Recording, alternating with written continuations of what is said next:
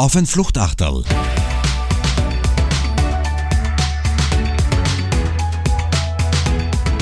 Mit Alexander Raffiner. Und André Wolf. Pressesprecher von Mimikama, Verein zur Aufklärung über Internetmissbrauch, Autor und vieles mehr. André, ich freue mich sehr, dass du da bist und das viele mehr werden wir jetzt gemeinsam besprechen. Fein, dass du da bist. Ja, ich freue mich, hier sein zu dürfen, natürlich. Ja, lass uns über vieles mehr reden, bitte. Man merkt, äh, André, wir, wir freuen uns, dass wir uns endlich wiedersehen. Wir sehen einander nicht oft, aber ich überlege gerade, wann wir uns das erste Mal kennengelernt haben. Das war 2018, wo ich eine Veranstaltung moderieren habe dürfen zum Thema Fake News. Ich bin jetzt ein bisschen vorsichtig mit dem Begriff Liebe auf den ersten Blick, aber wir haben uns gleich sehr, sehr gut verstanden. Ich ähm, denke schon. Also, tatsächlich. Du hast einen guten Schmäh für den Piefke. Ich darf das sagen, weil du hast dich heute selber schon drei oder viermal Piefke genannt und anderen, wo du bei der Tür rein bist. Pünktlich wie ein Uhrwerk. Aber jetzt Spaß beiseite, wir haben ein paar Themen, die wir besprechen wollen. André, stell dir einfach einmal vor, bitte, wo kommst du her, was ist dein Hintergrund und was ist und was macht Mimikama? Ja, tatsächlich, das hast du ganz richtig schon gesagt. Ich komme ursprünglich aus Deutschland, auch wenn ich mittlerweile schon sieben Jahre hier lebe. Für die einen ist das noch nicht viel, also für die anderen Piefke hier in Österreich, die schon lange hier leben.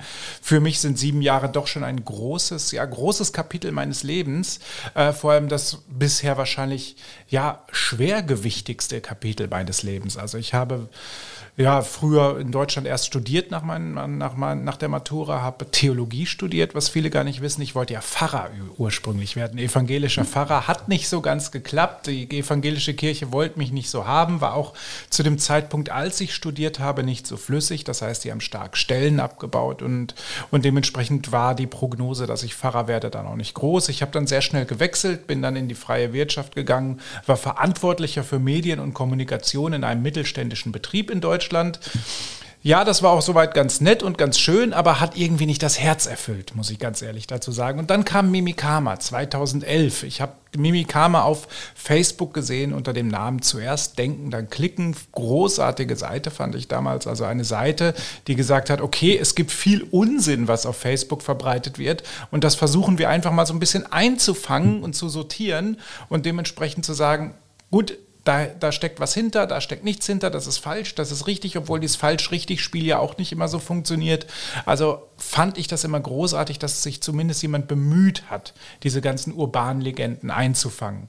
Ja, und das hat sich dann ergeben, dass ich irgendwann selber bei dem Verein gelandet, wird, als, äh, gelandet bin, als Ehrenamtlicher erst, 2013 als Ehrenamtlicher, mit viel, ja, mit viel Energie, auch privat viel Energie reingesteckt, sodass das halt gekommen ist, dass es ich 2014 auf einmal vor der Wahl stand, ziehst nach Österreich, kommst hierhin, machst mit beim Verein Fix, Fix und das habe ich dann auch getan. Bin 2015 übersiedelt. Sandra, jetzt müssen wir es noch ein bisschen erklären und ein bisschen aufgliedern. Mimikama, Verein zur Aufklärung über Internetmissbrauch. Du hast gerade gesagt, über den ganzen Unsinn, der da passiert. Ja. Und es gibt viele Begriffe, die wir heute auch erklären wollen und die wir aufklären wollen, die wir mittlerweile aus dem Ärmel schütteln oder die mittlerweile leider ja, tagtäglich sind. Äh, Fake News, Verschwörungstheorien. Nochmal ganz konkret, was macht ihr bei Mimikama? Ja, das Feld ist mittlerweile sehr, sehr groß, was wir bearbeiten. Ursprünglich war es so gedacht, 2011, als der Verein gegründet wurde, dass dieser Verein auf Facebook für Nutzerinnen und Nutzer auf Facebook Falschmeldungen aufklärt. Also diese kleinen Kettenbriefe, so kleine Unwahrheiten wie Vorsicht, da fährt ein weißer Lieferwagen durch den Ort und entführt kleine Kinder, solche Sachen. Das war 2011, da war ja Social Media noch echt harmlos. Da gab es diese ganzen harten Polit-Sachen noch überhaupt nicht. Verschwörungstheorien Verschwörungstheorien waren ein Randthema, muss ich gestehen. Da hat kaum jemand darüber gesprochen. Und so ist Mimikama entstanden. Wir waren der Begriff des Fact-Checkers, also des Faktenprüfers, den gab es damals noch gar nicht. Das war überhaupt, der, der, der Begriff wurde damals noch gar nicht darauf angewendet und das ist erst im Laufe der Zeit entstanden. Und Mimikama ist im Laufe der Zeit mit den Anforderungen immer gewachsen. Und das ist das Interessante an dem Spiel. Also angefangen von diesen kleinen Mythen über Facebook-Kettenbriefe stehen wir heute da, dass wir wirklich auf großer politischer Ebene auch natürlich beraten. Ich selbst war bei zwei großen Pressekonferenzen des Gesundheitsministeriums in diesem Jahr schon dabei. Oder im letzten Jahr war es, wir sind ja schon wieder ein Jahr weiter jetzt. Und, und das ist die Schwelle, wo wir im Moment stehen. Und das ist, ähm, so wie du sagst, eine spannende Schwelle oder wenn wir uns überlegen, 2011 habt ihr noch über Kettenbriefe gesprochen, wenn wir über Falschmeldungen gesprochen oder über, oder über Mach bei diesem Facebook-Spiel mit und äh, worüber reden wir jetzt? Ich habe mich ein bisschen schlau gemacht. Ich habe tatsächlich die erste Veranstaltung moderieren dürfen, wo, das, wo der Begriff Fake News das erste Mal wirklich in der Breite angekommen ist. Ich habe das für mich 2016 verortet. Passt das für dich ein bisschen zusammen an dieser Schwelle? 2011 der Kettenbrief, 2016 war es für mich das erste Mal, dass ich wirklich wahrgenommen habe, der Begriff ist, ist jetzt in der Breite angekommen. Das passt wunderbar zusammen. Das hat auch einen Anlass. Das war nämlich Donald Trump. Donald Trump hat diesen Begriff Fake News nach Europa rüberschwappen lassen. Den gab es hier vorher so noch gar nicht. Wir haben vorher von Falschmeldungen, von urbanen Legenden, von Fakes oder Hoaxes gesprochen. Aber der Begriff Fake News, der auf einmal wie eine massive Wand vor uns stand und all diese anderen wunderschönen Begriff, äh, Begriffe nach hinten gedrückt hat, den gab es dann wirklich mit Donald Trump 2016 erst. Und da standen wir auf einmal vor dem Problem. Alle Medien, alle Menschen, überall haben dann nur noch von Fake News gesprochen, ohne den Begriff wirklich zu differenzieren. Was steckt da wirklich hinter? Und das war die große Frage, die wir damals klären mussten. Nicht nur wir, sondern viele andere auch. Es waren viele Journalistinnen und Journalisten, die haben sich dann hingesetzt und gesagt, Moment, wir können jetzt nicht bei jedem bisschen auf einmal von Fake News sprechen. Wir müssen da genau hinschauen, was ist damit gemeint und von wie definieren wir am Ende Fake News? Was ist denn Fake News? Und da wurden dann nachher diese, diese Differenzierungen gemacht. Wirklich wortführend in meinen Augen war da die Stiftung Neue Verantwortung aus Deutschland. Die haben wirklich gesagt, okay, wir stellen mal ein Modell auf und in dieses Modell schreiben wir alle Arten, die mit Fake News beschrieben werden und bewerten, ob das am Ende auch Fake News sind. Beispielsweise, was Donald Trump da macht, sich hinzustellen, sagen, you are Fake News. Nein, das ist nicht Fake News. Das, was er gemacht hat, war nichts anderes ein, als ein politisches Instrument zur Diffamierung eines Gegners oder ungeliebter Medien. Auch so Sachen wie Satire, das ist keine Fake News. Oder wenn eine Zeitung mal wirklich, wirklich einen handwerklichen Fehler macht und am nächsten Tag sagt, Entschuldigung, es tut uns leid, hier ist eine Korrektur, dann hat das nichts mit Fake News zu tun, das ist dann eher eine positive Fehlerkultur. Fake News beginnen bei der Grenze, wo jemand bewusst eine falsche Meldung in die Welt setzt, wieder besseren Wissens. Wenn jemand also bewusst versucht zu desinformieren, be bewusst versucht zu manipulieren oder eben auch bewusst falsche Geschichten einfach frei erfindet, um auch einen wirtschaftlichen Vorteil am Ende davon zu haben.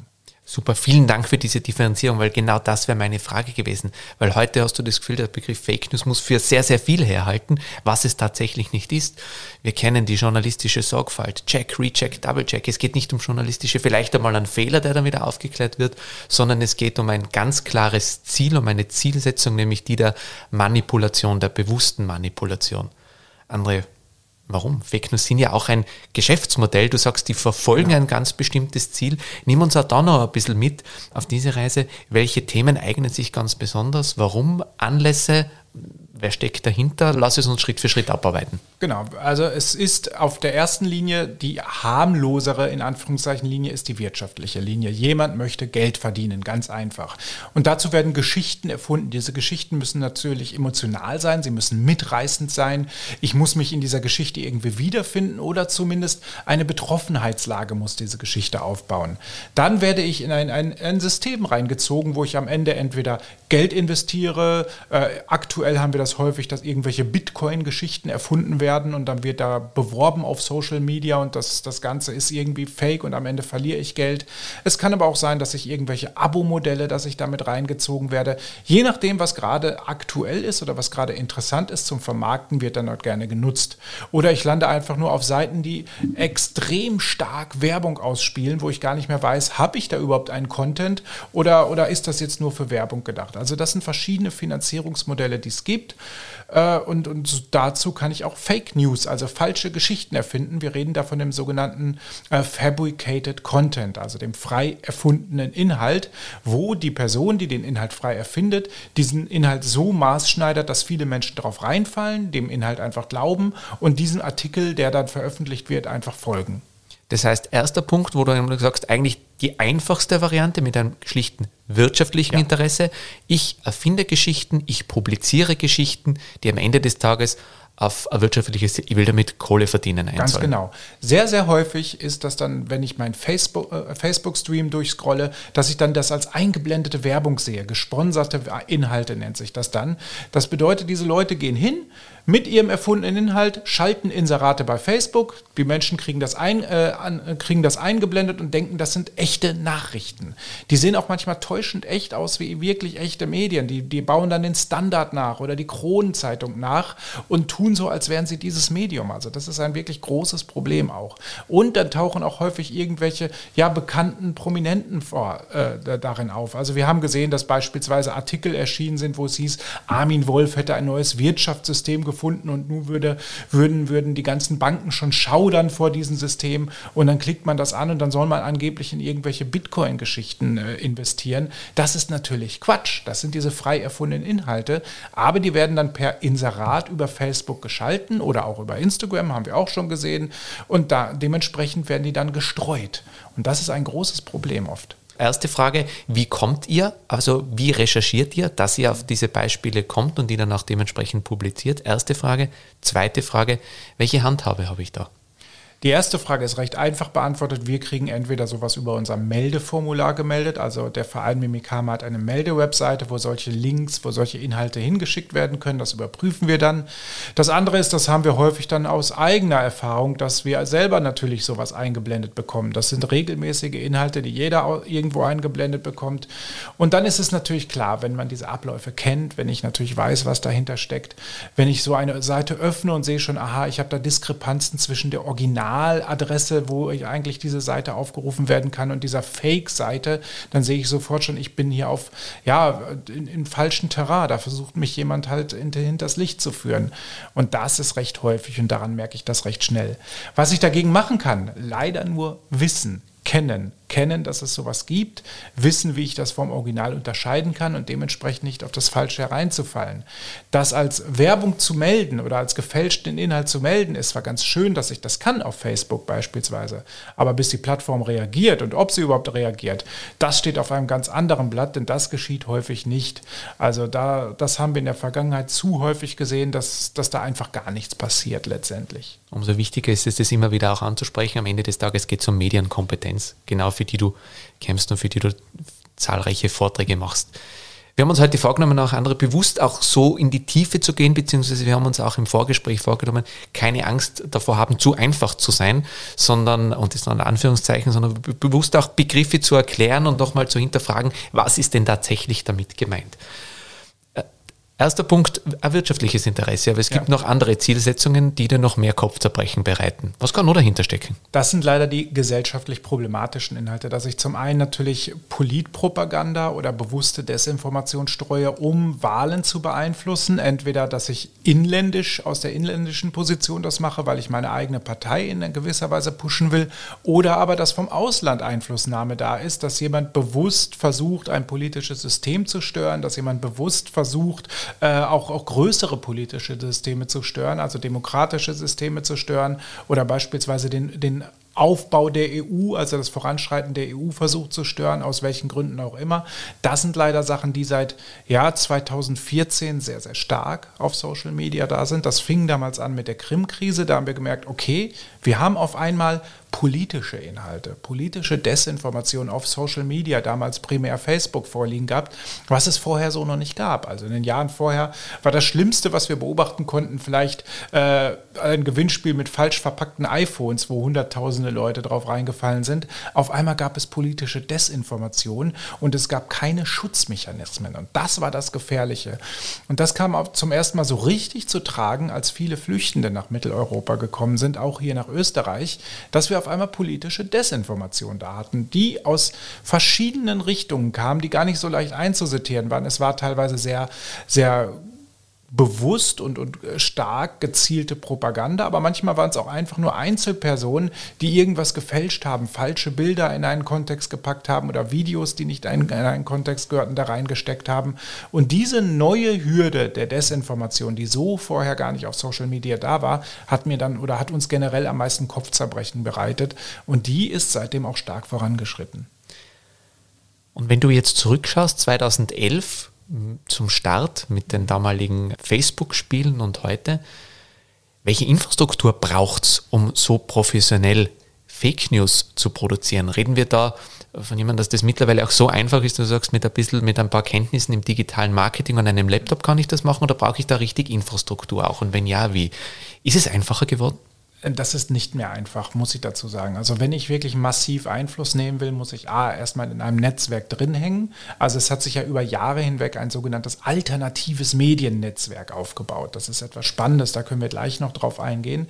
B, muss ich natürlich viel Geld in die Hand nehmen, weil es ist nicht mehr so einfach, den Inhalt so zu streuen, dass viele Menschen den Inhalt bekommen. Das ist etwas ganz Wichtiges. Gerade Facebook hat Reichweiten äh, eingeschränkt auf dem eigenen Portal. Facebook ist doch nicht mehr in in dem Sinne das große Portal an sich, sondern es gibt viele Kanäle, wo etwas gestreut wird.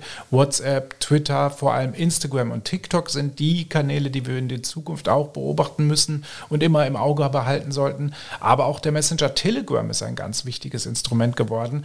Aber um dort wirklich erfolgreich Inhalte auszuspielen, muss ich Zeit investieren und Zeit ist natürlich gekoppelt mit Geld. Ich kann mich nicht einfach hinsetzen und den ganzen Tag irgendwas posten, sondern ich muss auch genug Ressourcen haben, damit ich selbst die Zeit auch dafür ja, haben kann.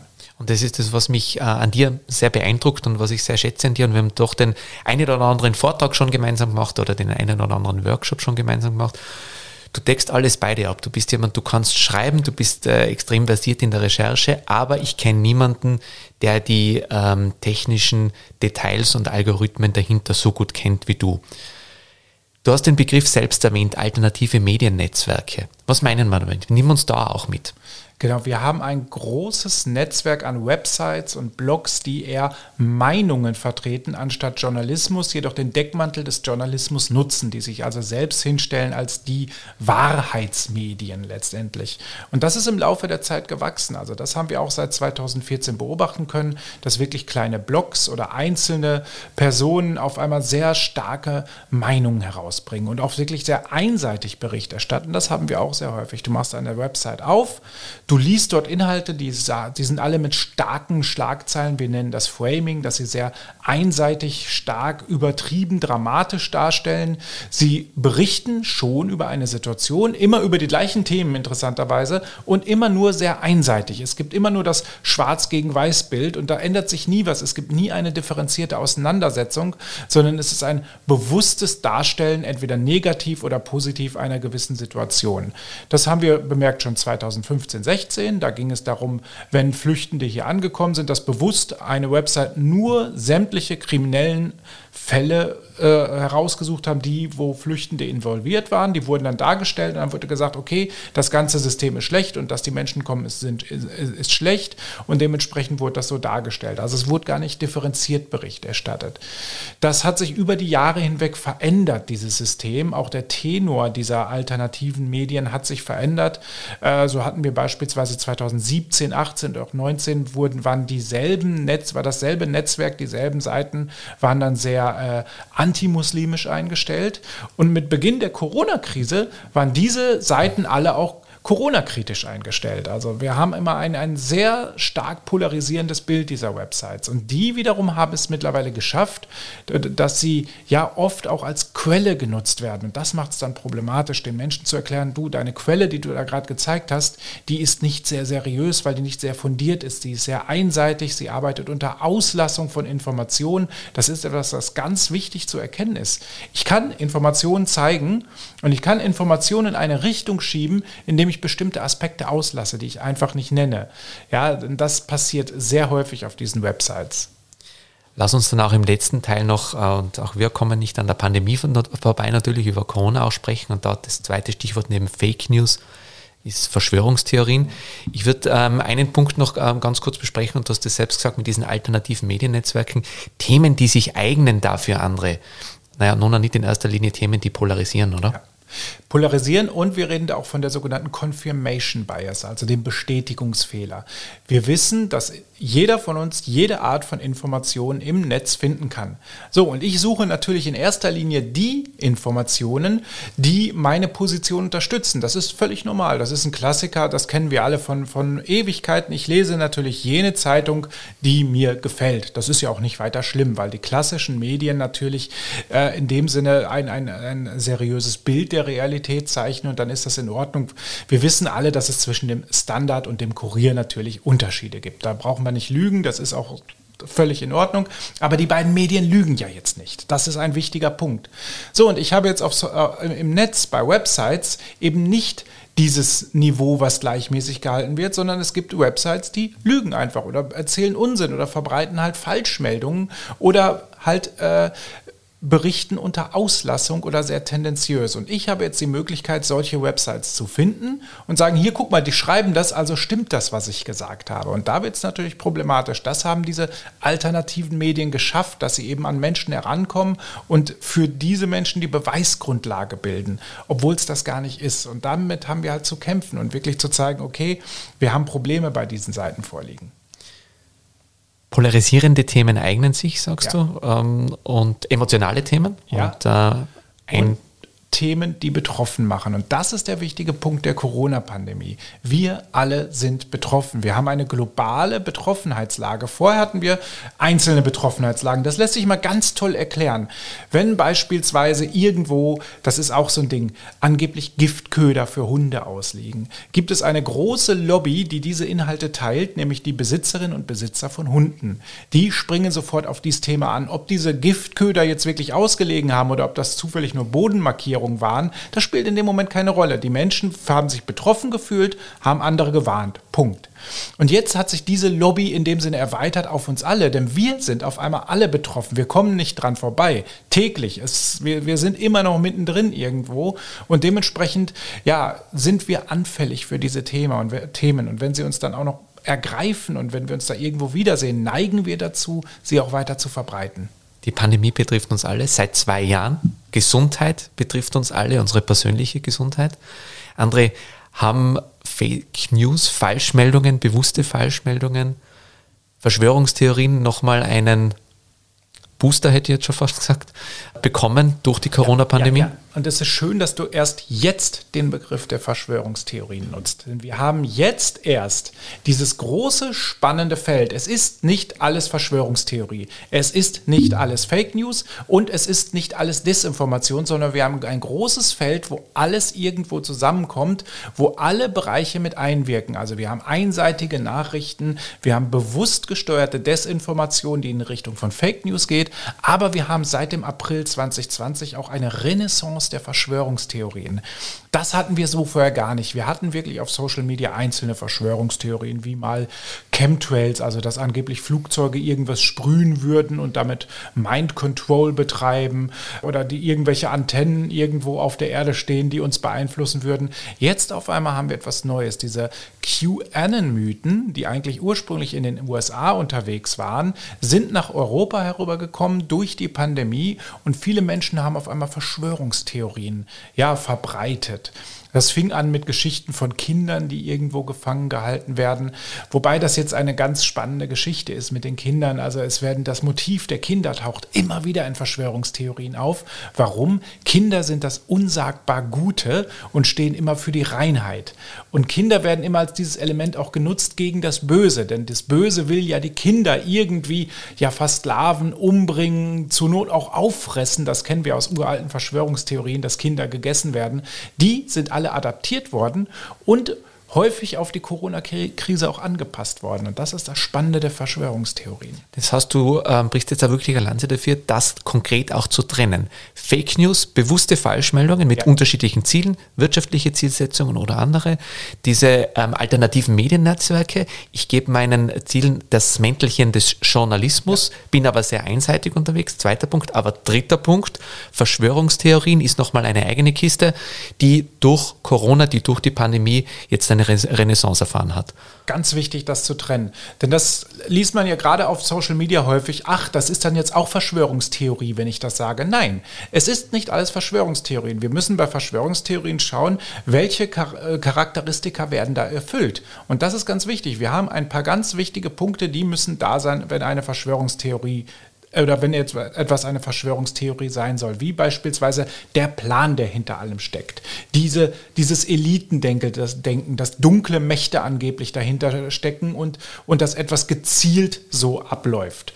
So, das sind so wie, wie, wichtige Merkmale einer Verschwörungstheorie. Wenn das nicht gegeben ist, dann reden wir auch gar nicht von Verschwörungstheorien. Also dann ist etwas vielleicht Desinformation oder bewusst manipuliert oder eine Falschmeldung letztendlich nur. Also da müssen wir wirklich genau differenzieren. Und eine Verschwörungstheorie ist ja auch häufig eine ganze Geschichte, die erzählt wird. Eine Geschichte mit vielen Nebeneffekten und Mechanismen, wie beispielsweise Abwehrmechanismen. Also wenn ich sage, ja, du, du erzählst das ja, weil du ja Teil der Geschichte bist. Also jemand, der behauptet, also das Gegenteil behauptet, ist also eine Art Verbrecher und macht da mit. Das wird ja häufig gesagt. Ich nenne an dieser Stelle immer gerne die Bielefeld-Verschwörung. Ich weiß nicht, wie bekannt die hier in Österreich ist. Ich kenne sie. Aber die Bielefeld-Verschwörung ist eine bewusst bewusst aufgebaute Verschwörungstheorie, um zu zeigen, wie Verschwörungstheorien funktionieren. Ich habe immer geglaubt, das ist ein, Schmäh. Die, die, das ist ein, es, es, geht darum, dass es, ähm, korrigiere mich, wenn es das ist, was ich im Kopf habe, dann, dann ist es, dass man sagt, doch Bielefeld existiert eigentlich gar nicht genau. als Ort, richtig? Genau. Ich habe immer geglaubt, das ist ein Running Gag in Deutschland, oder? Ja, ist es auch, aber das wurde absichtlich damals gebaut, um zu zeigen, wie Verschwörungstheorien funktionieren. Ich habe in Bielefeld studiert, wollte ich mal sagen. Äh, die Geschichte ist tatsächlich so angefangen, dass, dass damals eine, eine Gruppe von Studierenden auf dem Weg nach Haus war, über die Autobahn A2 und dann sind wir bei Bielefeld vorbeigefahren und das, der Ort Bielefeld war durchgestrichen, Baustelle. Stellenschild. Und da kam sie auf die Idee, schaut mal, Bielefeld existiert gar nicht. Und dann ging es halt darum, es gab zu dem Zeitpunkt auch verschiedene Verschwörungstheorien um, um Aldebaran und irgendwelche mystischen Sachen und Außerirdischen. Und dann haben sie einfach gesagt, okay, wir erklären anhand der Bielefeld-Theorie, wie Verschwörungstheorien funktionieren. Und das Modell ist wirklich super. Das muss man sich nur anschauen. Das funktioniert wirklich. André, ich würde da nochmal gern draufbleiben und da durchaus selbst oder kritisch die Frage stellen. Du bist jemand, du kämpfst gegen äh, Fake News. Ich bin auf der, ähm, äh, wir beide sind Kommunikatoren. Ich glaube, vielleicht das, das ist der Grund, dass wir uns in, in, in, den Vorträgen immer ganz gut ergänzen. Da steht der Agenturfuzzi und da steht der, der, der Mimikama-Kämpfer gegen die Fake News. Nicht, dass ich jetzt sage, wir sind für die Fake News verantwortlich, aber ganz im Gegenteil. Aber wenn man sich mit Kommunikation beschäftigt, glaube ich, kann man durchaus auch selbstkritisch sein. Ich glaube, wir machen es uns zu leicht, einfach nur sagen, naja, es ist der Schwobler oder sonst, sondern ja. ist es, aus deiner Sicht ist es auch eine berechtigte Frage zu fragen, haben wir was falsch gemacht? Dass man's, haben wir es den Verschwörungstheorien zu leicht gemacht? Gibt es einen Punkt da in den letzten zwei Jahren, wo du sagst, da hätten wir was anderes machen können? Oder, oder sagst du einfach, nein, das ist jetzt einfach ein Ereignis, das hat, war einfach prädestiniert dafür, dass es diese Renaissance gibt? Oder gibt es Punkte, wo du sagst, das hätte man besser machen müssen, als Medienlandschaft, als Medien, als verantwortliche Kommunikatorinnen und Kommunikatoren? I don't know. Wir haben fast alles falsch gemacht in den letzten zehn Jahren, glaube ich, was an Kommunikation in diese Richtung ging. Zum einen, Medien haben das Social-Media-Spiel mitgespielt. Das ist ein ganz großes Problem. Diese, diese Hatz auf, auf, auf, auf Klicks, auf Teufel komm raus, um selber anzufangen, dann mit äh, Clickbait-Botschaften zu arbeiten. Dadurch haben viele ihre Seriosität einfach verspielt, indem sie selbst in dem Spiel mitgemacht haben. Dieses Spiel auf Social Media funktioniert wirklich nur, indem ich selbst dramatisiere, indem ich selbst Framing betreibe, indem ich selbst versuche, Menschen zu polarisieren. Dann bin ich erfolgreich auf Social Media. Das haben viele mitgemacht. Wir auch, muss ich gestehen. Natürlich, wir haben erst, das ist noch gar nicht Ewigkeiten her, dass wir diese Notbremse gezogen haben, weil wir gemerkt haben, stopp, dieses Social-Media-Ding, das funktioniert nicht. Das ist das eine. Das andere ist, äh, die gerade im Bereich der Manipulation, der pol äh, politischen Propaganda war viel Geld immer im Spiel, weil es auch um viel Macht ging. Das heißt, diese aggressive Verhaltensweise hatte einen großen Vorsprung immer und Social Media hat das begünstigt, einfach weil Social Media Emotionen begünstigt. Das heißt, sie hatten immer einen Vorsprung und wenn jemand mit einer Korrektur danach kam, hatte diese wesentlich weniger Reichweite. Das heißt, wir hatten immer ein Problem, wenn du als Faktenprüfer oder überhaupt als seriöses Medium generell etwas bringen wolltest, hast du weniger Reichweite gehabt, weil du langweiliger warst. Also nach außen hin schien es langweiliger, aber auch für die Social-Media-Plattform warst du langweiliger, weil du weniger Traffic äh, erzeugt hast. Das ist ein großes Problem gewesen und bis das bekannt wurde, ja, dass, dass, die, dass du da hinterherläufst, das hat zu lange gedauert einfach. Die anderen Mechanismen haben sich einfach etabliert. Und jetzt stehen wir halt an der Schwelle, dass die, diese emotionalen und diese meinungsmachenden äh, Medien wesentlich präsenter sind und wesentlich stärker sind. Das ist das eine. Und das nächste ist, wir haben es nicht gelernt, unsere Geschichten zu erzählen. Also wir haben keine eigenen Narrative entwickelt und das ist ein großes Problem. Gerade im Bereich des Faktenprüfens, wenn ich viele Faktenchecks lese, die sind völlig richtig, die sind super sauber, aber die erzählen keine Geschichte. Das heißt, sie greifen nicht, sie ergreifen nicht die Leserinnen und Leser. Ich muss meinen Faktencheck auch erzählen können, damit es Spaß macht, ihn zu lesen. Und das muss entwickelt werden. Super spannender Punkt. So wie jede unserer Fragen, weil Fluchtachtal ist spontan. Wir haben auch die Fragen nicht vorbereitet so wie die letzte. Gleichzeitig bin ich von der Klarheit deiner Antwort ähm, überrascht und, und, und finde find sie, find sie spannend und angetan, wenn du sagst, wir haben die letzten zehn Jahre alles falsch gemacht, was, was, was man falsch machen kann in der Kommunikation, aber gleichzeitig du gibst deine Lösung mit.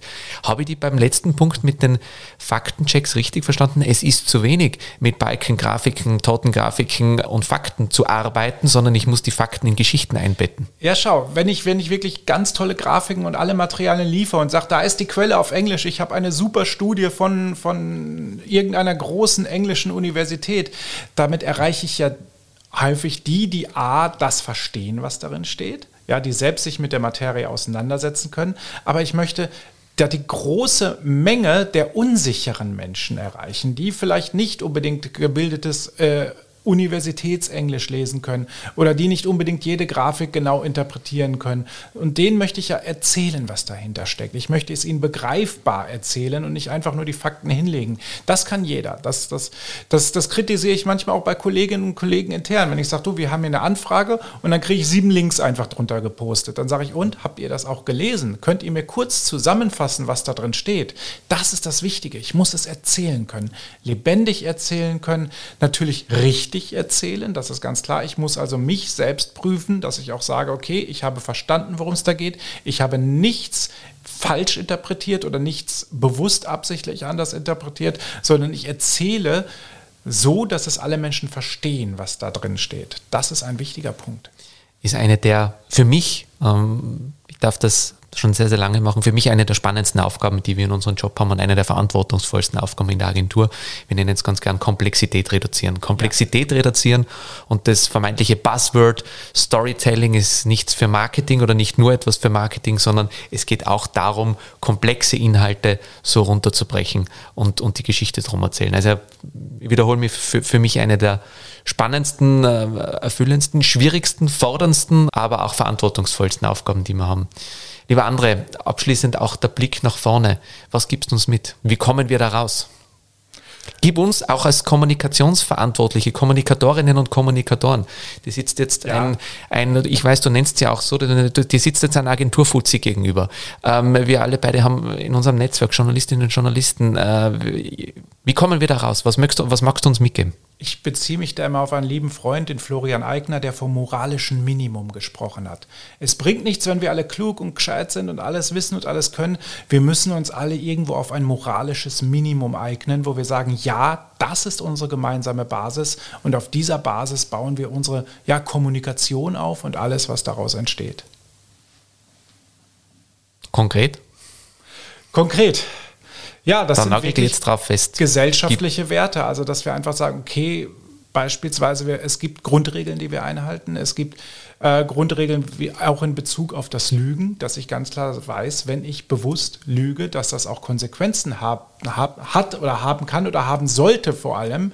Ne? Denn es bringt nichts, wenn ich fröhlich vor mich hin lügen kann, irgendwelche Geschichten erzählen und es hat keine Konsequenz. Ja, dann kann ich das mein Leben lang weiter tun. Deswegen müssen wir diese moralischen Minima irgendwo entwickeln, wo wir sagen, da treffen wir uns alles, was drunter ist, muss irgendwo Konsequenzen haben und alles, was drüber ist, ist unsere gemeinsame Basis. Und da bleibe ich dabei und ich wiederhole mich noch einmal, da haben wir als Kommunikatorinnen und Kommunikatoren eine große Aufgabe und eine große Verantwortung, um da zu unterstützen und, und unseren Teil dazu beizutragen. Andere, auch noch ein persönliches Wort oder eine persönliche Frage. Dafür soll oder muss hier auch immer Platz sein oder wollen wir? Du bist sehr viel auf Vorträgen, wie gesagt, die, du bist viel auf Workshops, die Themen sind oft sehr, sehr heikel. Du bist sehr exponiert auch in deiner Funktion als Pressesprecher. Ich glaube, morgen gibt es wenig Sender oder Medien, wo man nicht auf dich trifft. Also der Fakt oder Fake beim ORF, du hast eine, viele TV-Auftritte und vieles mehr. Andere, ich, ich weiß das, aber wir kennen einander persönlich auch sehr gut. Ganz, ganz schräge und sehr unerfreuliche Mails, Messages, Bedrohungen über die lachst du mittlerweile. also ich finde das eher so schlimm, dass man da mittlerweile, dass das so selbstverständlich ist oder zum Daily Life dazugehört, dass du dir darüber lustig machst. Eigentlich, es ist so. Aber es ist mittlerweile, das ist für dich, gehört zu deinem Job dazu, richtig? Ja, also leider ist es äh, so, dass täglich etwas reinkommt. Äh, mal mehr, mal weniger diffus. Das ist ja das Interessante. Wenn es sehr diffuse Sachen sind, dann sind sie auch teilweise echt amüsant. Also äh, wie gehst du damit um? Entschuldige, wie, wie, ja. wie gehst du, wie geht's dir dann? Wie gehst du damit um? Kommunikation mit meinen Kolleginnen, mit Freunden, aber auch innerhalb meiner Partnerschaft. Also meine Frau weiß auch, wir reden dann auch drüber, was dann ist. Also ich, ich fresse es nicht in mich hinein. So, das ist das eine. Das andere ist, ich bin in dieser Situation, und das muss ich nun mal sagen, äh, ich kann es an mir abprallen lassen, weil ich habe keine Angriffsfläche. Es ist häufig so, dass wenn ich innerhalb einer Familie bin, Kinder immer eine sehr große Angriffsfläche sind. Und wenn dann Drohungen kommen oder sonst irgendwas kommen und die Familie wird mit einbezogen, dann knicken viele ein, was ich verstehe, was ich nachvollziehen kann. Ich habe im Laufe meiner, meines, der, der Arbeitszeit viele Kämpfer und Kämpferinnen erlebt, die aufgehört haben, als es auf einmal um die eigenen Kinder ging. Und das war ganz klar. Äh, das, das verstehe ich voll und ganz. Und das sind halt Dinge, die machen es mir jetzt persönlich einfacher und dann kann ich halt, habe ich schon wirklich diesen riesen Bang hinter mir 2016 mit dieser gesamten Fake-Anonymous-Geschichte mit dem rechten Anonymous-Kollektiv, was da war, die wirklich ganz massiv äh, ja, versucht haben, auch mich als Person fertig zu machen und das das war wirklich so eine Lehre, das war wirklich so eine, so eine, ja, eine Zeit, wo man viel mitbekommen hat, wie man damit umgeht. Und heute ist es einfacher, mit Hass umzugehen, auch auf die eigene Person. Und, und vieles, da habe ich halt Mechanismen, wo ich sage, okay, das kann ich beiseite legen oder ich kann halt drüber lachen oder es gibt Blockierfunktionen. Das, das empfehle ich sowieso allen Menschen, die auf Hass auf Social Media kommen oder die mit Hass auf Social Media konfrontiert werden, blockt den Quatsch raus aus eurem Leben. Niemand zwingt irgendeinen von uns auf Hass zu reagieren, auf Hass gegen die eigene Person zu reagieren und wir, wir können das einfach wegblocken und in den meisten Fällen ist das dann auch erstmal so gegessen, wenn ich als Privatperson darauf stoße. Wichtiger Punkt und ich glaube auch eine wichtige Botschaft noch einmal von dir für alle, die damit auch, auch konfrontiert sind. Und wenn es dann gar nicht mehr geht, gehst laufen. Gell? Ja, dann gehen wir laufen. Gehen wir, wenn, wir, wenn wir beide gehen, gehen wir Radl fahren. Wobei du kannst ja, dich eh. erinnern. Ähm, ja, ja, ja, wir haben es damals gesagt, wir fahren, wir fahren. Kannst Boxen, du die Radfahren? Kannst du dich erinnern? Die Bergtour. Bergtour, Sonnenaufgang. Wir ja. haben gesagt, wenn der ganze Schatz vorbei ist, wir beide lernen Boxen, wir machen eine Radltour, mhm. eine, eine gescheite. Eine Bergtour. Ähm, Sonnen, genau. Ui, ich glaube, die Gitarre war es noch. Uh, na, ein Gigi D'Agostino-Konzert. Gigi D'Agostino-Konzert. Ah, ja, Wir gehen ein Gigi D'Agostino-Konzert. Auf jeden Fall. Lieber André, vielen Dank, dass du da warst. Vielen Dank für die offenen Worte. Ich genieße das, jetzt haben wir uns auch schon lange nicht mehr gesehen. Ich genieße das immer sehr mit dir und freue mich auf alles, was noch kommt. Danke dir auch für den Einblick, dass du mit uns diese 2011 diese Reise gegangen bist und vor allem ja für die ganz konkreten Handlungsanweisungen. Auch. Danke dir. Ich danke dir und ja. Bis zum nächsten Mal. Zum nächsten Mal. Danke. Auf ein Fluchtachterl